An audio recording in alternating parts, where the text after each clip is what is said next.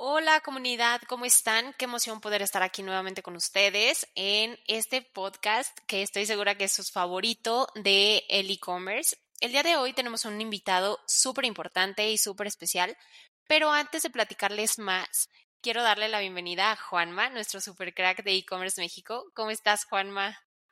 Bien, muchas gracias, este Perla, y nada, es la buena que es de, de crack y toda la onda, pero no, muchas gracias ahí por, por el, detallazo y encantado de verdad de volver a estar ahí con, contigo en este espacio. Vamos a platicar, como dices, un tema interesante, muy interesante, mega interesante para muchos. Entonces, el tema que ya lo, ya lo pudieron ver nuestros listeners, eh, ya el momento que, que le van a dar clic para escuchar, y esto es Cross Border de e-commerce. Y tenemos un invitado yo lo diría mejor especialista, porque en realidad eh, él al dirigir eh, esta parte de, los servicios que ofrece, eh, lo, va, lo enfoca mucho como una parte de su portafolio de servicios. Y por eso invitamos, Perla, Antonio Torres, que es el CEO de Levant, y nos va a contar más a detalle en esta charla que vamos a tener con él, hablando de cross-border de e-commerce. ¿Cómo estás, mi estimado? Yo le digo otoño. Pero, pero, ¿cómo estás, mi estimado Antonio? Te lo voy a poner formal. Bienvenido aquí a nuestro podcast de e-commerce México. ¿Cómo, ¿Cómo has estado? Todo muy bien, muchas gracias. Gracias, Juan decir Toño, con mucho gusto, con mucho gusto. De manera informal, creo que lo hacemos más, más ameno. Gracias por la invitación, un gusto compartir aquí contigo y también un gusto, Perla. Ay, mucho gusto, Antonio. Este, pues bienvenido a, a, este que también es tu espacio. Y pues me gustaría empezar, eh, pues que nos cuentes un poquito de ti, eh, cuál ha sido tu experiencia profesional. Eh, cuéntanos un poquito de quién es Antonio Torres. Claro que sí, muchas gracias. Bueno, a mí me tocó todavía eh, esta etapa del nacimiento de los social media hace varios años. Eh, yo yo eh, hace 15 años hice, fundé una primera agencia junto a otros tres compañeros. Estamos enfocados a social media marketing y hace 13 años, como una evolución de esta agencia, comenzamos como esta, con esta aventura que se llama Llevan, eh, donde nos enfocamos eh, 100%, bueno, se podría decir hoy en día un 10% son otros, otro tipo de servicios, pero un 90% son servicios relacionados al comercio electrónico. A mí eh, particularmente me ha tocado participar en proyectos bien interesantes. Nos tocó hace 10 años, por ejemplo, estar sacando rankings de tiendas en línea de moda en México.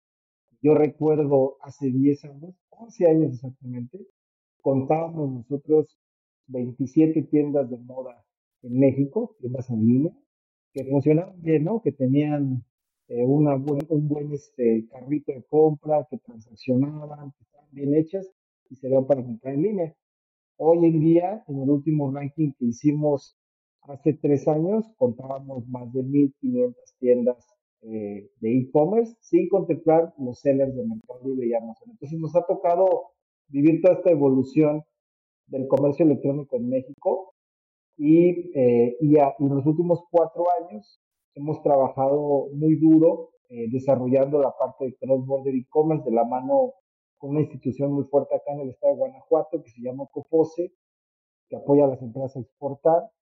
Hemos eh, llevado nosotros a más de 60 clientes a vender en Estados Unidos, Canadá, Latinoamérica, Europa y Asia y bueno, pues muy contentos, muy contentos de, de, de estar aquí platicando eh, de, de, este tema que me apasiona y, y bueno, pues, pues, un gusto. Bien, pues, oye, bien, yo, oye, Perlita, arráncate con todo porque está buenísimo este tema y entonces hay muchas preguntas y lo que realmente necesitamos es más tiempo, ¿no? Claro, justo. Eh, justamente como, como dices, Juanma, este, este episodio y este tema está súper interesante. Pero antes, Antonio, no sé si le puedas contar a todos nuestros eh, listeners eh, qué es el cross-border, cómo lo podemos explicar para que nuestra audiencia pueda entenderlo y también como qué empresas son las que normalmente aplican cross-border. Claro que sí, claro que sí. Mira, el cross-border e-commerce es, eh, o, en, o, en, lenguaje este, castellano, es el e-commerce o el comercio electrónico transfronterizo. Se refiere a esta opción de abrir tu canal de comercio electrónico en otros mercados cuando tú ya tienes eh, un canal funcionando en México. Es una opción viable para muchos de los negocios, no necesariamente negocios muy grandes, puede ser negocios medianos o pequeños, el comenzar a vender en mercados como el de Estados Unidos, el de Canadá, el de Europa o Latinoamérica, incluso mucho más para allá en países como China Japón, que hoy en día son mercados bastante interesantes y que, y que te permite también encontrar nuevos nichos para tu producto y que te permite competir también eh, cuando tienes un buen producto tienes una buena marca, te permite aumentar tus ingresos y tener buenas oportunidades, ¿no? Tienes mercados eh, 100% maduros y muy competidos como Estados Unidos, pero puedes tener mercados muy interesantes en Latinoamérica, como el caso de Colombia o el caso de Brasil, que si bien ya no son mercados eh, que estén empezando, que estén en pañales,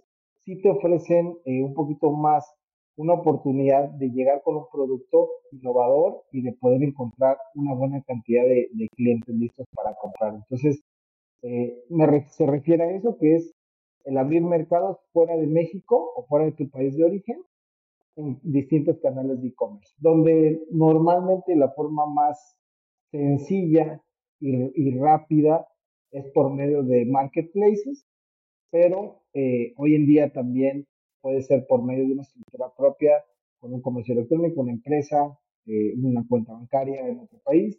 Entonces, hay, hay muchas maneras de hacerlo y hoy es una, una opción para casi todas las empresas. Oye, Toño, fíjate, me, me quería regresar un poquito. Ah, eh, hace un ratito comentabas, estás, estás basado ahí en, en León, Guanajuato, que es pues uno de los estados más importantes, principalmente en el sector textil, moda, para, para esta parte de cross border. Ahora sí que estás en, en, el, en el corazón eh, como tal de, como dices, del e-commerce transfronterizo. Te pregunto, oye, ¿hay otro estado de la República Mexicana fuera de Cofose que tú conozcas que también apoya el tema de cross border? Mira, existen algunos apoyos eh, locales que tienen que ver con organizaciones no lucrativas, pero desafortunadamente el único organismo en México que apoyaba eh, todo el comercio transfronterizo era el extinto Pro México, que se fue con la, con la salida de, Peña Nieto, con la entrada de AMLO, eh, donde dictaron todos los programas de, de, comercio exterior.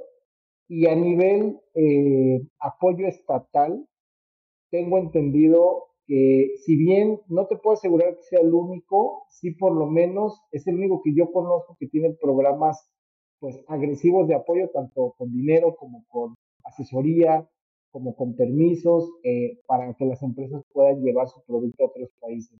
La verdad es que, eh, digo, si hace falta mucho más. Quisiera decirte que tenemos eh, en todos los estados distintas organizaciones o cada estado tiene su organización, pero la verdad es que no, desafortunadamente no lo hemos encontrado. Y, eh, y bueno, pues es una, un área de oportunidad que tienen los gobiernos, ¿no? Para, para impulsar más esta parte de cross-border. Ya, entonces dirías al menos el, el estado, eh, al menos Guanajuato, el más fuerte, como dices, el más robusto, el más maduro, en ese sentido, y del otro lado, pues bueno, estamos ahí como que en pañales y hace falta que más estados se involucren para esta parte, porque al menos les quiero pasar un, dato, ¿no? Estaba viendo en temas de, de estatista, pues lo que representó el e-commerce transfronterizo o cross-border para 2021 eran 785 billones de dólares. Se estima que para 2030 es de 7.938 billones de dólares. Entonces, pues el crecimiento es wow, eh, ¿no? Exponencial, ¿no? Sí, sí. Y, y como veo, ah, ah, perdóname. No, no, no, adelante. Sí, no, no, adelante. Sí, muchas gracias. Y nada, quería complementar. El, es que mira, el mercado de Estados Unidos, eh, mil, ahora sí que un trillón, ya ni siquiera lo sé pronunciar, mil, mil billones de dólares de ventas online contra 30 billones de dólares eh, de las ventas que se generan en México, 30 mil millones de dólares. Eh, tú dime si no es interesante llegar al mercado americano, o sea, o sea, la cantidad de oportunidad que te abre, todo lo que es el, el mercado más grande de América en comercio electrónico. Entonces, eh, sí es una oportunidad que se debe de aprovechar, pero también no es, no es para todos, ¿no? Eso también es importante. Claro. Porque, y no, no me refiero al tamaño de empresa, sino me refiero, no es para todo tipo de productos. Eh, y eso es súper importante que también aquí la audiencia lo, lo sepa, porque nos hemos encontrado con muchos casos donde tengo, por ejemplo, clientes. Que llegan y dicen, oye, Toño, quiero que me apoyes porque quiero vender este producto en los Estados Unidos, pero este producto ellos lo compran en China y entonces se encuentran que cuando llegan a Estados Unidos, no solamente tienen 10 empresas que compran el mismo producto, sino el mismo fabricante chino que les vende el producto a todos está en Estados Unidos. Entonces, sí se nos olvida que es el mercado más competitivo del mundo. O sea, todo el mundo quiere vender en los Estados Unidos, pero no solo los mexicanos, sino los, eh, los españoles, los ingleses, los chinos, los vietnamitas, o sea, sí es, sí es importante entender eso porque va a ser un mercado donde si no llegas con un producto diferenciado vas a ir por márgenes súper pequeños, ¿no? Que sí puedes vender muchísimo, por supuesto, pero sí tienes que entender bien que vas a otro nivel de mercado. Por eso hablaba ahorita al inicio un poco que a veces puede ser más interesante empezar con países como Colombia, como Argentina, Ecuador, Brasil, que irte a Estados Unidos con cierto tipo de productos. Claro. Este, como notación. Súper. La, la, realidad es de que es súper interesante lo que estás diciendo, Antonio, y me gustaría regresarme un poquito al tema cuando dijiste hay que abrir mercados fuera de, México, principalmente en los marketplaces. Cuando hablas de, hablas de marketplaces, ¿te refieres a Mercado Libre, Amazon o qué plataformas? Sí, correcto. Marketplace, por definición, es una plataforma que permite que muchos sellers o poseedores de tiendas dentro de ese marketplace puedan ofertar sus productos a una base de usuarios que son propios del marketplace, ¿no? Como México, Mercado Libre, Liverpool, Amazon, Walmart, eh, en Estados Unidos Amazon, eBay, Walmart.com, eh, y así nos podemos ir en, China, Tmall, Taobao.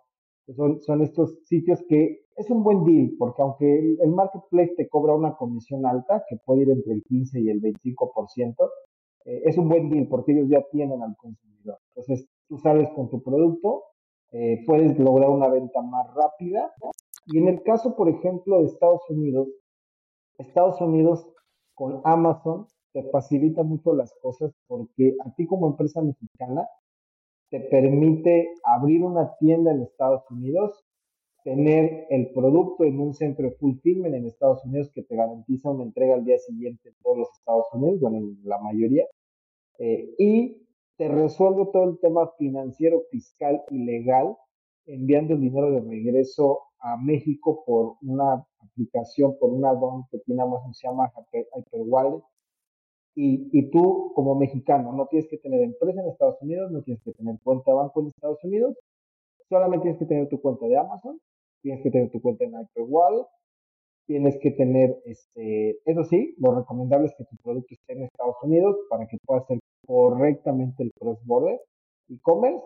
Tú mandas tu producto a un almacén que Amazon te dice y en cuestión posiblemente de un mes tú puedes estar vendiendo en los Estados Unidos siendo una empresa chica, pequeña, mediana o grande. Entonces, el marketplace te resuelve no solamente el usuario final, sino te resuelve el tema logístico, okay. el tema fiscal, el tema financiero, el tema de pagos. Y ese mismo ejemplo que les doy pasa en Europa, también con Amazon, pasa en China con Grupo Alibaba, Tmall Global, pasa en Latinoamérica, por ejemplo, con Mercado Libre.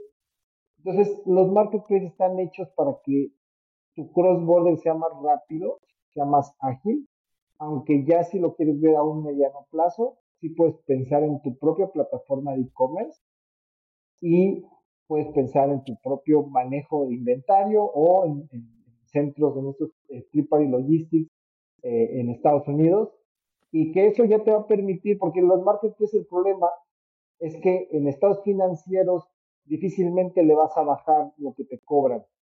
Y en cambio en tu e-commerce sí que puede ser más negocio ya a la larga, ya con, con negocios más maduros, con clientes más grandes. Nosotros siempre recomendamos combinar tu marketplace con tu plataforma propia de e-commerce.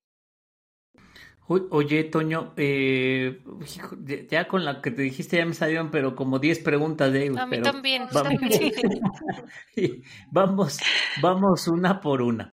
Decías, oye, este, a lo mejor es recomendable, este, primero desde el mindset, ¿no? Creo que el mindset del empresario que dice, ah, pues bueno, voy a, pues voy a igual, ¿no? En vez de que eh, justo veía ahí eh, que que comentaba luego Perla tras bambalinas de, oye, a lo mejor igual y la artesanía, que, que veríamos que sería lo más natural entre muchas cosas a nivel de fabricantes, lo mismo que estás en la industria de la moda, sería como lo más natural para poder vender a Estados Unidos, que es nuestro primer socio comercial, pero lo que hace el empresario resulta que va y, y, y va y copia algo de China intentando venderlo, ya dijiste eh, correctamente, pues alguien ya se adelantó 10 veces y no creo que sea el mismo mindset del mexicano. Digo, estoy apuesto que un este, argentino, colombiano de Centroamérica está haciendo lo mismo y muchas veces lo hemos visto nosotros también,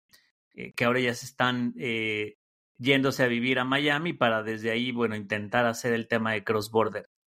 ¿Qué productos en, en específico eh, decías a lo mejor, oye, primero podemos testear Colombia, Argentina. ¿Qué productos en tu experiencia que tú conoces podrían ser los más factibles o asequibles para vender a través de estos marketplaces como un primer paso? Mira, si vas al mercado de Estados Unidos, para empezar, si tú estás, si tú eres una comercializadora de productos que no tienen marca o que la marca no importa, o sea, todos estos millones de productos chinos, ¿no? Audífonos, este, mouse, estás entrando en una carnicería, ¿no? Entonces, la probabilidad de que fracase tu negocio es muy alta, eh, porque allá te vas a encontrar, como les decía, con competencia por todos lados y a los mismos proveedores chinos vendiendo ya en Estados Unidos. Hoy es una realidad, ¿no? Las mismas empresas chinas viven en Estados Unidos, ahí están vendiendo. Entonces, yo ahí empezaría por un, yo recomiendo que no. Si tienes producto importado chino y quieres hacer cross-border, vete hacia abajo, vete hacia Colombia. Centroamérica, que, que, Centroamérica el problema justamente es que Mercado Libre no está en todos los países. Eh, normalmente los mercados más apetecibles, Colombia, Argentina. Argentina, el miedo de todo el mundo siempre es el tipo de cambio, la inflación, pero bueno, si no quieres pelearte con eso, pues quédate en Colombia, pues irte Ecuador. Y Brasil es un mercado gigantesco, el doble del mercado mexicano. Entonces, ya con Brasil tienes también para divertirte. También va a estar competido, pero no tanto como Estados Unidos. Entonces, es, lo más. ¿Qué producto sí te recomendaría? Por ejemplo, en México, todo el producto que es hecho a mano, eh, artesanal, o sea, y, no solamente me, me, refiero a artesanías. por ejemplo, en León nosotros tenemos al menos seis proyectos de calzado en Estados Unidos, pero todo es producto eh, que tiene una marca detrás, eh, que tiene, o sea, que hay un, que hay un trasfondo. Por ejemplo, tenemos una marca que son botas para motociclistas, que se está vendiendo en más de 15 países alrededor del mundo. Y es una marca muy bien recibida. Tenemos clientes en Australia, en Estados Unidos, en Alemania. Es una marca que trae, o sea, una bota que cuesta 300 dólares arriba pero trae todo un, todo un trasfondo completo, todo un branding. Eh, tenemos marcas, por ejemplo, eh, tuvimos un lanzamiento que fue el más exitoso en Amazon Estados Unidos, que fue esta marca Cuadra, que también son botas artesanales, estilo 100% mexicano. Y por ejemplo, ese tipo, de, ese tipo de productos tienen mucho mercado porque son únicos, porque no vas a ir a competir, porque si haces una bota que no tiene una marca, pues te vas a encontrar con que en Estados Unidos sí es un mercado gigantesco. De hecho, ese mercado de las botas ya es competidísimo en los Estados Unidos. Entonces, yo sí, como comentaba, producto artesanal. Ahora, tienes otras categorías que si bien son interesantes, los márgenes son muy pequeños y es muy difícil competir, como el tema de vinos y licores, ¿no? O sea, el tequila, por ejemplo, es una de las bebidas más consumidas. Creo que en la última estadística ya es la bebida más consumida en los Estados Unidos. Eh, y, y, y, bueno, si eres una marca de tequila, pudieras pensar, voy a abrir eh, las ventas allá. El, el, único problema es el margen de operación que te da los vinos y licores. Está controlado por los dealers. Sí. Es un mercado muy difícil, por eso eh, ahí lo que veo más bien es como por los intermediarios lo complicado, pero de que hay un mercado muy grande vinos y licores mexicanos, bueno, los, los eh, americanos les encanta el, el, tequila, el mezcal, la cerveza mexicana, entonces hay mucho mercado, el asunto ahí son un poquito los márgenes de ganancia eh, que están muy controlados, ahorita con la paridad dólar-peso como que colapsó ese mercado, ¿no? En el tema de la moda no tienes tanto problema porque normalmente marcas al doble o al triple para vender en Estados Unidos, entonces tienes margen para poder pagar los marketplaces y logística, la y todo. Pero yo me quedaría con productos artesanales, con productos, puede ser ropa, puede ser este, calzado, eh, y con productos de ticket mayor a 200 dólares. Eh, si vas con un ticket menor, es muy difícil, te metes a competir contra los chinos, contra los indios, los vietnamitas, y se vuelve un tema bien complejo, bien complejo. Yo no tengo un solo caso de éxito de un producto que se vende en menos de 200 dólares. Nosotros no tenemos. Todos los casos de éxito son productos un poquito más caros eh, y productos artesanales eh, o marcas muy conocidas americanas. También tenemos, por ejemplo, varias de, de chamarras, que son Mustang Jackets, se vendía bien en los Estados Unidos. Eh, tenemos otra marca que se hizo 100% americana, también de chamarras, pero nuevamente repito, con tickets más altos, un producto eh, que tiene una marca, que es un producto, eh, que es un producto artesanal, y creo que ahí tenemos una, una buena oportunidad. Wow, no, bien, bien, bien, creo que ahí está todo el contexto completo. Sí, totalmente. Creo que la parte de, digo, es como muy esperado el tema de la parte artesanal y como dice Juanma, lo platicábamos hace rato. Acá, ¿qué tan, no sé, está regularizado este tema como de mm, eh, que no sea made in China un, un producto artesanal? y que se esté vendiendo como de 3.600 pesos más o menos el ticket promedio, que son los 200 dólares, si lo tomamos en cuenta con 18 pesos. Eh, ¿Sí está regularizado o cómo funciona? ¿Existen como asociaciones que apoyan a los artesanos y ahí mmm, se empieza como con este tema de la exportación, se podría decir, o la comercialización en otros países? Mira, no, no está tan regular, tan, tan regulado, pero eh, con la mayoría de los proyectos, por ejemplo, que nosotros llevamos, se tiene que hacer una, una fuerte inversión en el posicionamiento de las marcas en Estados Unidos. Okay. Porque necesitamos convencer al consumidor que es un producto made in México, que es un producto artesanal, eh, que es un producto que si estás pagando 200, 300 dólares, vale cada centavo.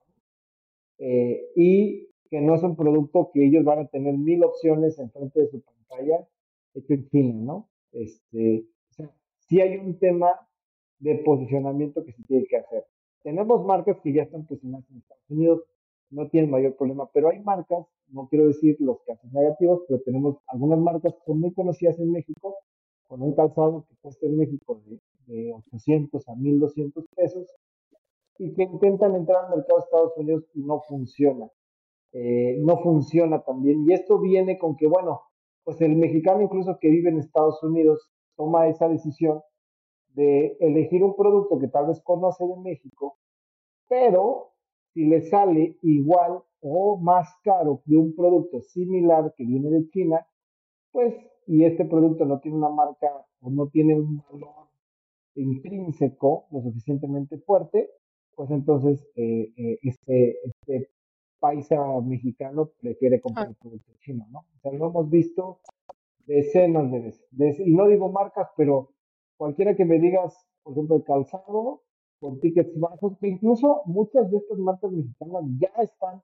este año importaron, en el 2023, claro, muchas compraron en China.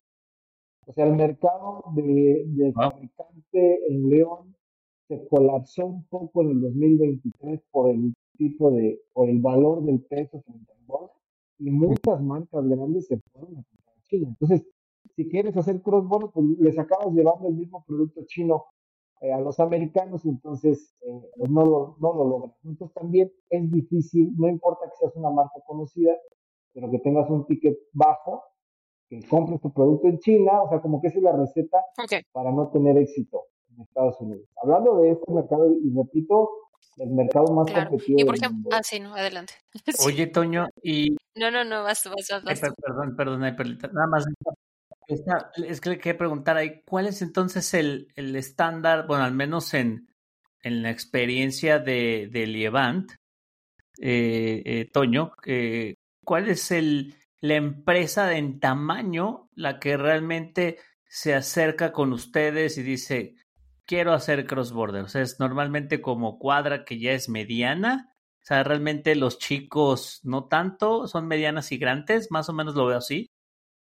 Eh, yo creo que son definitivamente eh, una marca como Cuadra que está posicionada en Estados Unidos eh, y, que, y que tiene varios años, incluso ellos ya comercializando allá en, el, en el brick and mortar, tiene muchas posibilidades de tener un negocio exitoso como, como lo fue. ese es el cliente ideal, ¿no? Más o menos ese perfil de, de marca.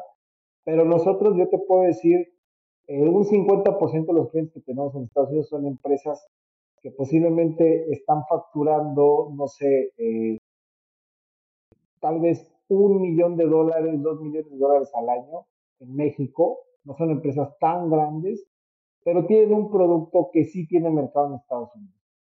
Y que cuando hacen el brinco a Estados Unidos, entonces esas ventas sí se pueden duplicar. Y hemos visto en muchos casos que Estados Unidos se vuelve su mercado principal. Entonces, sí, no depende tanto del tamaño de la empresa, eh, sino ya nosotros vamos buscando más bien el tipo de producto. Eh, si vemos algo que tiene potencial, que sí tiene un diferenciador, que vamos a poder contar una historia, eh, es un producto que tiene, que tiene potencial en Estados Unidos y que se puede hacer por medio de Amazon y por medio de Marketplace de manera, de manera No te perdón. Este, mm, digo, no sé, no sé qué tan tanto vaya mi pregunta, pero por ejemplo, seguramente hay muchas personas que nos están escuchando y que tienen una mediana o pequeña empresa, que tienen su propia marca, ya puede ser de textil, eh, de bebida alcohólica, por ejemplo, este, no sé, de artesanía. ¿Qué ¿Cuánta, por ejemplo, cuánta inversión necesitan como para llegar contigo y decir, oye, ¿sabes qué, Antonio? Quiero que posicionemos mi marca en este lugar, porque probablemente eso se pueda ir a las nubes para ellos, ¿no? Sí, eh, mira, ah, es muy buena la pregunta, aunque la respuesta es, un poco difícil. Eh, nosotros, si, si hablamos, por ejemplo, de hacer el cross-border, o sea, cuánto cuesta hacer cross-border, realmente tu costo está o tu riesgo está en el producto. ¿Por qué? Porque hacer la cuenta de Amazon es gratis, el decirle a Amazon que quieres vender en Estados Unidos no tiene costo, eh, y Amazon te va a cobrar 30 dólares mensuales más la comisión de venta. Entonces realmente los 30 dólares no hay tema. Eh, nosotros como agencia va a depender mucho del proyecto pero, pero nosotros tratamos siempre de nosotros meternos en el estado de resultados, buscando que el fee que se cobre haga sentido con los resultados y la meta que vamos a buscar de ventas y rentabilidad. O sea, nosotros trabajamos por, por, por un PNL. Entonces, eh, si tú estás haciendo un proyecto hoy que vas a vender, que piensas vender el primer año 100 mil dólares, pues yo tengo que tener un PNL que tú puedas soportar y controlar, ¿no? Y, y ahí más o menos vamos nosotros apostando un poquito más al trabajo a largo plazo. Eh, PNL o, un estado de resultados, ¿no? Para buscar un punto de equilibrio y un retorno de inversión de los clientes. ¿Qué es donde, donde es más difícil estimar? Yo, yo, por hacer todo el cross-border, como les repito, es algún tema rápido, no, no es tan costoso. Solamente el riesgo es el producto, ponerlo en Estados Unidos. ¿Por qué digo que es un riesgo? Porque el producto tú lo mandas a la bodega de Amazon y Amazon te hace todo el proceso de nacionalización del producto. Eh, lo mandas con alguna paquetería certificada, llevan a Dallas o a Houston o el almacén que te digan y eh, ellos hacen toda la nacionalización. El problema es que si tú dices, oye, no se me vendieron estos 300 pares de zapatos, quiero regresarlos a México, ya no te conviene porque tienes que volver a importarlos, tienes que volver a pagar todos los impuestos, pues ya no te conviene. Entonces, ese es el riesgo principal, es el producto, porque lo que acabas haciendo es rematando el producto en los Estados Unidos si es que no funcionó la estrategia de comercialización. Eh, entonces, lo que puede encarecer mucho una estrategia de cross-border es la inversión en posicionamiento de marca. Porque en esta inversión de posicionamiento de marca, dependiendo qué tan conocido eres o qué tanto le quieres apostar, ya se puede hacer una campaña solamente dentro de los marketplaces, pagando los famosos banners, display de branding, eh, o también se pueden hacer otro tipo de campañas de activación con influencer marketing. Podemos hacer eh, campañas directamente en otros canales como TikTok, eh, Google, Google Display, Pinterest Ads.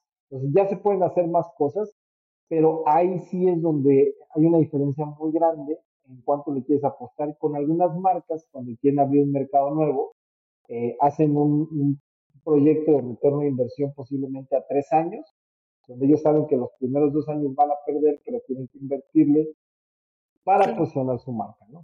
Entonces, ya ahí es donde ya va, a variar mucho, pero eh, lo que quiero decir es que sí, es, sí son proyectos que se hacen muy a la medida y si estás, si quieres probar el mercado, si quieres buscar solamente mandar tu producto y empezar a vender, eh, no son proyectos tan costosos. Eh, pero sí, sí, sí va a depender mucho del tipo de empresa y del tipo de, proyecto que se tienen para poder calcular un de costo. Y, ahí entonces, ¿cuál sería la, la vertical? Eh, obvio, pues ya me queda claro, moda. Este ya diste el ejemplo cuadro, cuadra, perdón. Eh, ¿Qué otra vertical también, al menos hoy en día, Toño, ves que tenga un gran potencial para hacer cross-border el día de hoy? Mira, yo creo que sí hay mucho potencial con cualquier producto fabricado en México que hoy en día los americanos estén comprando. Eh, ahí vamos a salirnos un poco de todo el sector moda, que como ya dijimos en moda, es el producto artesanal con una marca detrás, ¿no? Es el que tiene potencial y que no sea un producto barato. Ese es el producto que hay, que hay potencial para vender. Pero hay muchas otras categorías que compra mucho el, americano eh, y que hoy en día está comprando mucho en México. O sea, desde el tema de, no sé, de, el tema de artesanías, por ejemplo, en Dolores Hidalgo, eh, o el tema de, de, todo este como mosaico, que también se compra mucho en México, con lo que está todo tapado San Miguel de Allende, por ejemplo. Eh, hay muchos productos que, que, ya desde hace muchos años o décadas son consumidos por el americano y comprados desde México. Si quieres tú con un medio mayoreo o con distribuidores, pero sí hay muchas categorías que tienen una alta probabilidad de éxito eh, donde podemos nosotros competir, ¿no? Eh, obviamente, como les digo, ya si eres un distribuidor, todo lo que tú importas, y luego quieres llegar a vender allá, Normalmente es una fórmula perdedora, salvo que vayas a entrarle con mucho dinero, con mucho producto y vayas a hacer una inversión muy grande.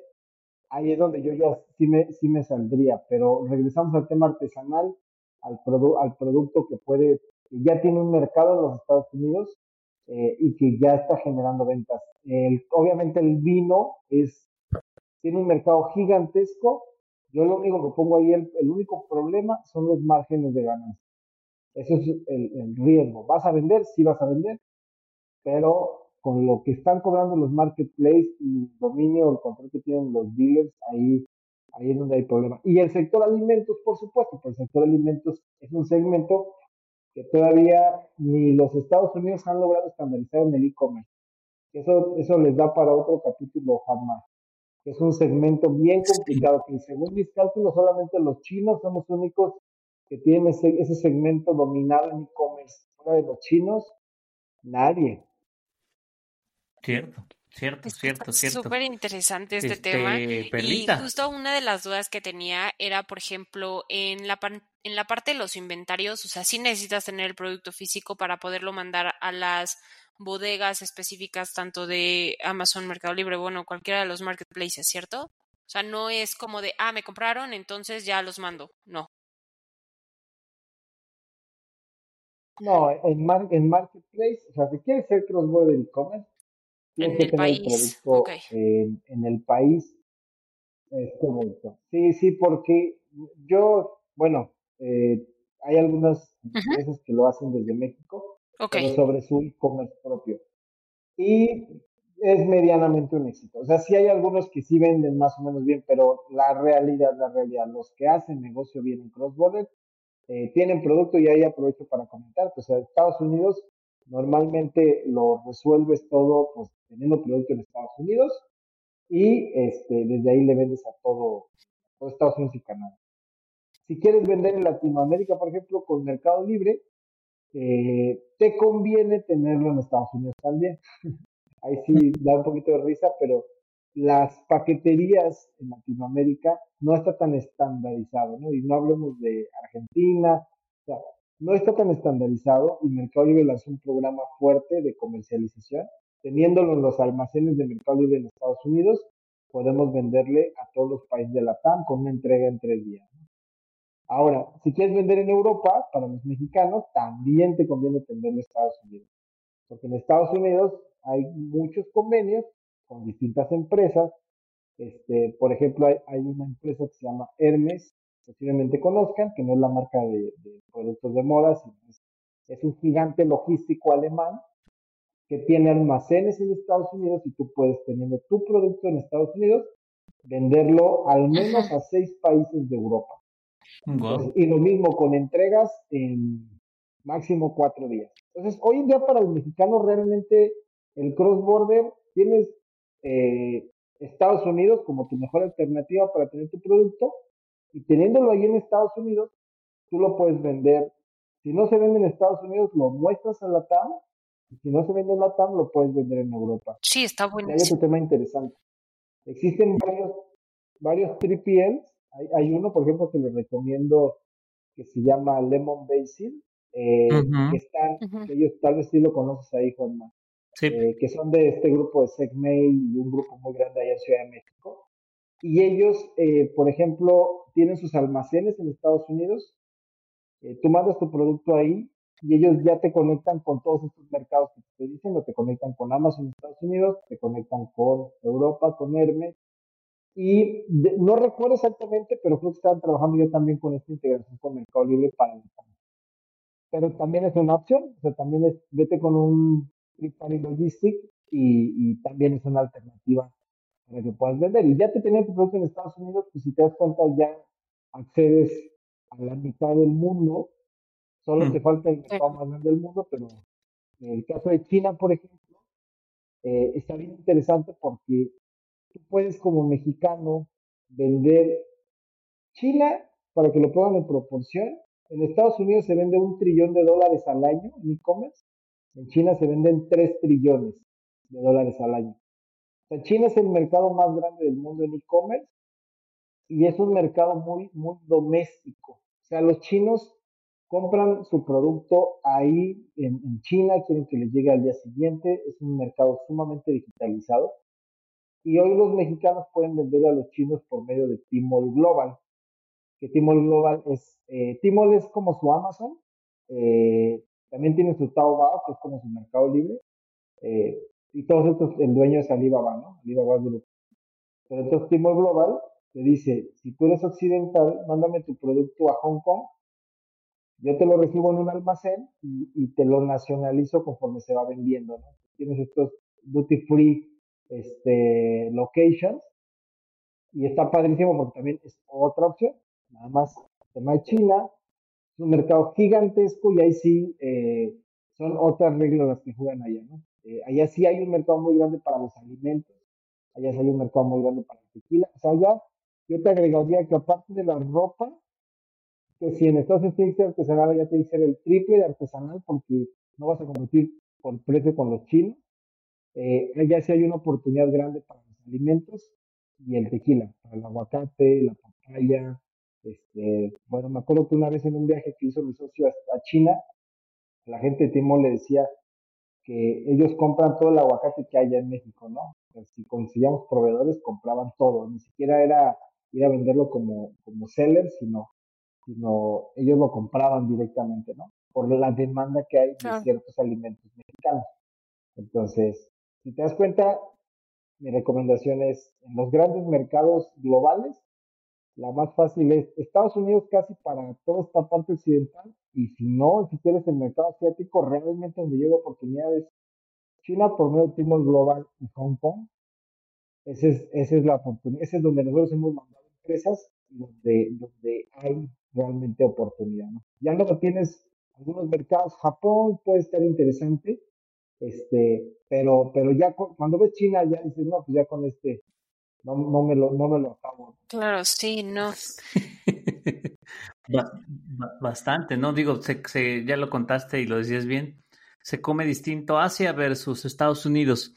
La, la otra parte, eh, comentabas mucho, Toño, es, se ha escuchado mucho marketplaces, marketplaces, marketplaces para poder empezar a hacer cross-border, dirías que el, el mejor primer paso sería un marketplace?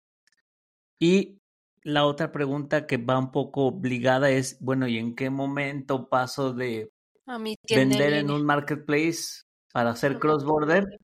Ajá, o con mi tienda en línea y hacer eh, cross-border. Normalmente, ¿cómo te ha tocado en la experiencia? Es buenísima. Esa es súper buena pregunta. El, el marketplace es la manera más sencilla de probar un mercado, de hacer tu MVP con tu producto. Es una manera sencilla, poco costosa. Como hablábamos, te resuelve todo.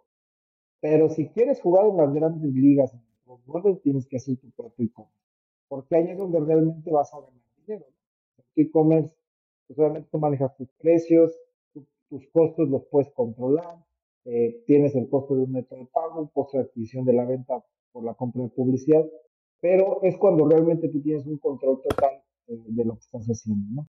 Yo casi siempre recomiendo paso uno, abre mercado, prueba el mercado por medio de un e-commerce eh, y paso dos, abre tu propio e-commerce en alguna plataforma que te permita el cross-border, que existen muchas, publicidad, ahí está e-commerce con, con, estos multichannels eh, para poder tener este, presencia global y abres tu, abres tu e-commerce eh, dentro de Estados Unidos o del país donde vayas a comercializar y entonces puedes tener, puedes realmente hacer negocios. Ahí, ahí, es, ahí, es como jugar ya en las grandes ligas. No digo que en los marketplaces no puedas crecer y no puedas tener una buena ganancia, pero siempre vas a estar, como les digo, ligado a un margen que va a ser muy difícil este, ganar un por ciento más bajarle un por ciento al costo. Es complejo, al contrario, en la experiencia en los marketplaces casi siempre eh, se va encareciendo el porcentaje de costo de la venta y ahí vas peleando siempre o tratando de subir tu precio del, producto. Entonces, eh, yo, eh, yo lo, lo, vería en, ese, en esa serie de pasos, excepto China, que China se, se cuece aparte. China, China es este, Allá es todo marketplaces. Allá no se vende casi nada por e-commerce, pero porque China tiene 3.000 marketplaces y, hay por nicho y luego WeChat vende, TikTok vende, que allá es Xiaoying, ya se me, ya se me olvidó el nombre de, TikTok, que allá empezó. Pero allá todas las redes sociales venden e-commerce, eh, todas las este, aplicaciones venden e-commerce y hay muchísimos marketplaces. Este, pero fuera de eso, en Estados Unidos y en América, México, eh, el, se compite realmente y sobre todo en Estados Unidos hay un mercado grandísimo de los e-commerce propios. Eh, hay un mercado muy grande. El americano sí confía mucho comprar en el e-commerce de la marca. Sí confía. Este, no sé si estoy de acuerdo, Juanma, pero, ah, pero sí el mercado es muy distinto incluso que México. O sea, ya hay mucha confianza, aunque Amazon es un monstruo, la gente sí confía, y en Europa todavía un poco más. En Europa también hay mucha costumbre de comprar e-commerce propio de las marcas. Sí, coincido. Coincido mucho. El, el mercado americano es, es, es único en tema de, No de e-commerce. Y perdón, estábamos Perlita. entrando justamente en, en algunas preguntas que, que se me hacen como bastante interesante eh, de, de tocar. Y bien lo decías, em, Toño, así yo, eh, Toño, que em, nosotros somos Team Big Commerce, ¿no? O sea, como de es la mejor plataforma, Sí. etcétera, etcétera. Pero, ¿qué otras plataformas podrían llegar a aperturarte como es, este, em, este mercado de cross-border? Y eh, en caso de, de, por ejemplo, no sé, tener alguna plataforma que no me funciona, probablemente también que las personas que nos están escuchando eh, pues tengan y quieran hacer como esta parte de cross-border, tengan en cuenta que deberían de poder de hacer un replatforming, ¿no? Sí, la, mira, la realidad es que hay muchísimas opciones, eh, pero hablemos de las que, están- que nacieron para cross-border, ¿no? Eh, obviamente, BigCommerce con todo este, todo este todo este back office multitienda y que te permite que ellos, por ejemplo, eh, nacen, o bueno, están posicionadísimos en Estados Unidos y que no tienen ningún problema en habilitar una opción de tienda con todos los métodos de pago. Eh, que si tú estuvieras haciéndolo, por ejemplo, en otra plataforma, hablemos de la más utilizada, la más, la más sencilla que es WordPress con WooCommerce. Tú tienes que estar haciendo una tienda por país y luego peleándote con pago y haciendo todo un rollo. Eh, y hay otras plataformas que nacieron para el cross-border e-commerce, el caso de e-commerce. En el caso, por ejemplo, de, de Shopify, eh, solamente en la versión eh, Plus, donde ya te cuesta un poco más caro, es donde tienes tú ya la habilitación eh, multi, multipaís, eh, que también te va a dar esas ventajas. Es una plataforma más pensada para el B2C. Eh, si tú con e-commerce tienes la ventaja que puedes tener B2C, crecerlo fácilmente B2B, y tienes una gama más de versiones ya de forma nativa. Y por otro lado, también una que aquí eh, pues, utilizamos mucho para algunos proyectos, PrestaShop, que también es esta plataforma francesa que, que, que, también tiene multimoneda, tiene multipaís, que también que tiene las desventajas de un open source, como la seguridad, como la, la parte de la implementación, pero tiene las ventajas de la adaptabilidad, y otras de, las de las. ¿no? Pero así nos podemos De ir hablando de, de, de opciones, pero yo son las que, las que, las que hemos utilizado, las que podemos recomendar y que, son, que solamente la recomendación final es eh, utilicen una plataforma que esté lista para cross-border que te va a ahorrar mucho dolor de cabeza y muchos gastos Wow, pues qué padrísimo. Coin- coin- coincido. Y, y creo que va un poco ligado por ahí, Toño. Este, pues bueno, ¿qué, qué ofrece eh, a estas empresas de muchas verticales? Eh, creo que lo decía, es un, un producto artesanal, hace más sentido, ¿no? Para, para hacer un buen cross-border. ¿Y qué les ofrece Lievant a estas compañías, Toño? Perfecto. Sí, mira, nosotros lo que ofrecemos son eh, dos tipos de servicio. Eh, por un lado está la gestión activa, que ese es el, nuestro servicio estrella que ofrecemos en México y también en, Estados Unidos y Canadá. Y la gestión activa es toda la parte de, oye, yo ya tengo un proyecto andando, quiero que me ayudes a operarlo, ¿no?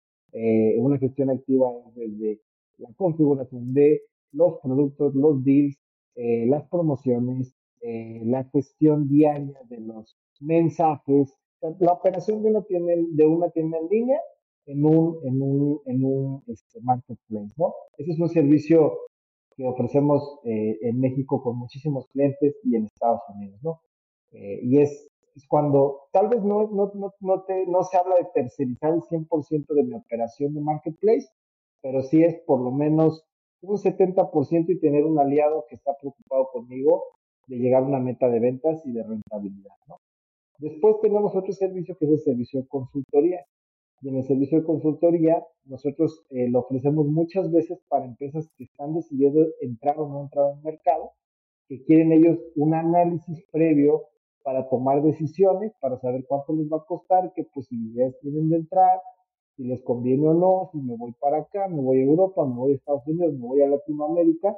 Y ese es un servicio donde, donde, donde nosotros entregamos un análisis, un reporte con una serie de recomendaciones para lo que sea que vayan a hacer. Y ahí sí puede ser que lleven con solo la gestión activa o que la lleven ellos mismos o que la lleven con otra agencia.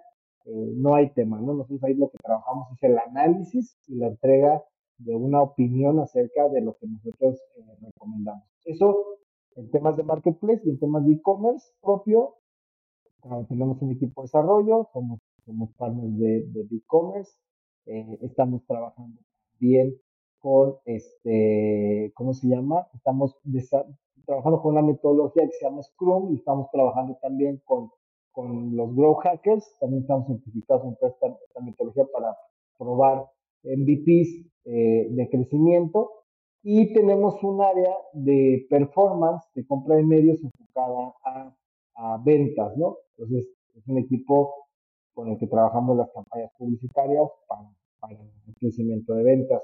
Entonces, digo, en grosso modo, si, si lo queremos dividir, tenemos, tenemos un área de marketplace, un área de e-commerce y un área en medio de consultoría donde eh, no, no como tal lo que hacemos es ese análisis y no tanto la operación de los, de los negocios digitales. Bien, bien interesante. Es decir, veo por ahí, veo muy, muy completo lo que, lo que ofrecen. No nada más es, por así que va estrategia, gestión, implementación, este, va, va mucho en esa parte y, y muy interesante, mi estimado Toño. Perlita, ¿qué? ¿Dudas más? ya, ya, ahora sí que ya no, nos está... Está súper interesante, la verdad. Me quedé con no me quedé con dudas porque creo que lo explicaste demasiado bien, Toño, y tocamos justamente los pasos y algunos, algunos temas que decía, ya se viene el tema de las plataformas de e-commerce, ya se viene el tema de los inventarios. Entonces, la realidad es que estuvo bastante interesante. Eh, pues nada, Toño, algo que le quieras decir a nuestros oyentes, que quieras dejar como algún mensaje final. Sí, claro que sí. Mira, yo nada más eh, una serie de recomendaciones. Eh, el tema nada más de, de, de, buscar tener productos diferenciados y vamos a competir en mercados eh, muy, muy grandes con, con mil, mil empresas ahí tratando de vender stories como Estados Unidos. sí buscar tener algo diferenciado, sí buscar algo artesanal, donde sí tengamos una oportunidad para poder hacer negocios y no se pierde mucho dinero eh, en, estas, en estos intentos, ¿no? Eh, y también que no solamente nos, nos, este, ahora sí que nos quedemos ciegos con lo que está arriba. Yo sé que arriba hay un trillón de dólares en ventas, pero de repente hay mercados interesantes. Hemos tenido muy buenas sorpresas en Colombia, por ejemplo. Este, hemos tenido buenas sorpresas. En Venezuela, por ejemplo, que muchos dicen, pero Venezuela, pues ¿cómo crees que en Venezuela, si ahí pues está la dictadura y digo, no, bueno, si en Venezuela, por ejemplo, está como México hace cinco años, pues hay una oportunidad muy grande para ir a vender ciertos productos. Este, Bastante. y, y, y, tienes Mercado Libre ahí que te da esa tranquilidad, ¿no? De que, va, de que vas a manejar tu e-commerce con, con Marketplace. Entonces, si hay más mundo más, si hay, si hay mundo más allá de Estados Unidos, eh, tienes la TA, tienes Europa, y tienes China, ¿no? Entonces, eh, nada más eh, investigalos, yo con gusto, eh, pues estoy aquí para servirles. Si tienen dudas, comentarios, ahí me pueden encontrar. La red social que más uso es Twitter, ahí me pueden encontrar en arroba torres y pues ahí podemos, ahí cualquier cosa con gusto para, para apoyarles, para resolverles y pues si, si, surge alguien interesado también en los servicios, también con gusto. ¿Algún, ¿Algún email, alguna URL de LinkedIn, Toño? Sí, también LinkedIn estoy como AN Torres. Así como Antonio Torres Llevan me encuentras, pero si no, ahí es AN Torres. Ahí estoy en LinkedIn, LinkedIn y, y X, ahora X, antes Twitter, son las redes sociales que uso de manera pública pues ahí con gusto, con gusto me pueden encontrar. Y mi correo de la compañía es antonio Pues muchísimas gracias, Toño. Yo solo me quedo con una pregunta. Bueno, no me voy a quedar con una pregunta porque te la voy a hacer y espero que me la puedas contestar. Eh, mencionas mucho que eh, recomiendas mucho de repente el tema de los productos, independientemente de cuál sea este, eh, recomiendas no tanto la Norteamérica, ¿no? O sea, sino que te puedes ir como más hacia la TAM, hacia Europa, etcétera. ¿Qué porcentaje de tus clientes te hacen caso en este tema y qué porcentaje se aferra y dice, quiero Norteamérica? Es, es, qué buena pregunta. El 95% Estados Unidos. Y mira, no tienes idea cuánto estuvimos vendiendo nosotros China los últimos dos años. Eh, el país, como les digo, 3 trillones de dólares, el triple Estados Unidos. Había ciertos productos mexicanos que tenían un potencial. Bueno, el tequila, bueno, ni les quiero platicar, pero el problema muchas veces, o, o la sensación de la empresa mexicana es que mi producto está muy lejos no sé por qué hay una sensación como que, ah, pues es que si está aquí arriba en San Antonio, en Dallas, pues cualquier caso, ah. cosa, me subo a mi coche y llego, ¿no? Y este, o sea, más o menos así digo, no digo que sea exactamente ese el pensamiento, pero, pero como, como, como se da cierta tranquilidad que el producto esté aquí cerca, y el 95% decide tenerlo en Estados Unidos, que hoy en día como les platicaba, o sea, tú lo tienes en Estados Unidos, ya le puedes vender a la y le puedes vender a Europa. Este, el asunto es que, por ejemplo, si quieres venderle bien a los europeos, pues es mejor tenerlo allá, ¿no? Tenerlo en España, en Alemania, tenerlo ya en un país de la Unión Europea. Eh, pero muy pocos eh, eh, hemos podido lograr convencer de llevar su producto a otros lados. Tenemos nosotros una filial, un partner en España, con el que hemos llevado sí varias empresas españolas a China. pero todo eso lo hemos hecho desde, desde España y empresas españolas, pero mexicanas y el 95% siempre es Estados Unidos. Qué impresionante, qué aferrados son los clientes.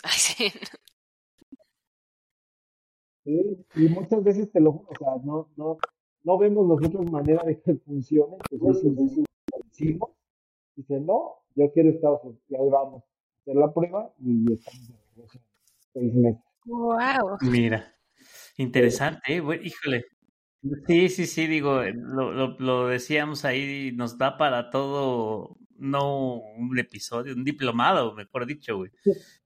porque todavía faltan muchas cosas, ¿no? Regulatorias, logística, etcétera, este, y demás.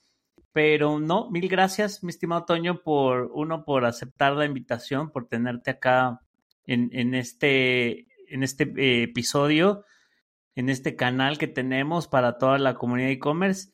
Perlita, muchísimas gracias por, por tenerte de nuevo. Eh, aprecio mucho tu, compañía. Y, y, hay algo que no sé eh, que quieras eh, decir más, mi estimada Perlita, antes de irnos, que ya está, nos la volamos. No importa, la verdad es que el episodio está buenísimo. Y em, pues nada, muchísimas gracias por haber llegado hasta esta parte de, del episodio. Espero que les haya gustado muchísimo. Em, no olviden seguirnos en redes sociales y visitar nuestra página web eh, y este, pues nada, Toño, eh, que las personas que nos están escuchando y que se interesaron por el tema del cross-border y que saben que tienen productos diferenciados, que saben que tienen un producto artesanal y ven en ellos una oportunidad de negocio en alguno de los países que mencionamos anteriormente, no duden en contactar a, a Toño, ya nos pasó sus datos y pues muchísimas gracias por habernos escuchado. No, a ti, a ti, este, muchas gracias, Toño. Nos estamos viendo y muchas gracias a todos nuestra, yo le llamo ya comunidad de e-commerce México. La verdad es que sí, sigue y sigue creciendo. Muchas sorpresas por ahí que tenemos. Ahí, este, Toño es parte de nuestros líderes y, y, cracks también de la industria que vamos a tener ahí en nuestra, en nuestra comunidad que vamos a lanzar en nuestro sitio de e-commerce México próximamente. Entonces, muchas sorpresas. Así que gracias a todos. Buenas noches, días, tardes, fin de semana. Y nos seguimos viendo en el siguiente, bueno, escuchando en el siguiente episodio 3 que también te va a gustar mucho. Súper, súper contenta y súper apuntada. Gracias, Toño. Listo. Un abrazo Bye. a todos. Gracias, Toño. Hasta luego.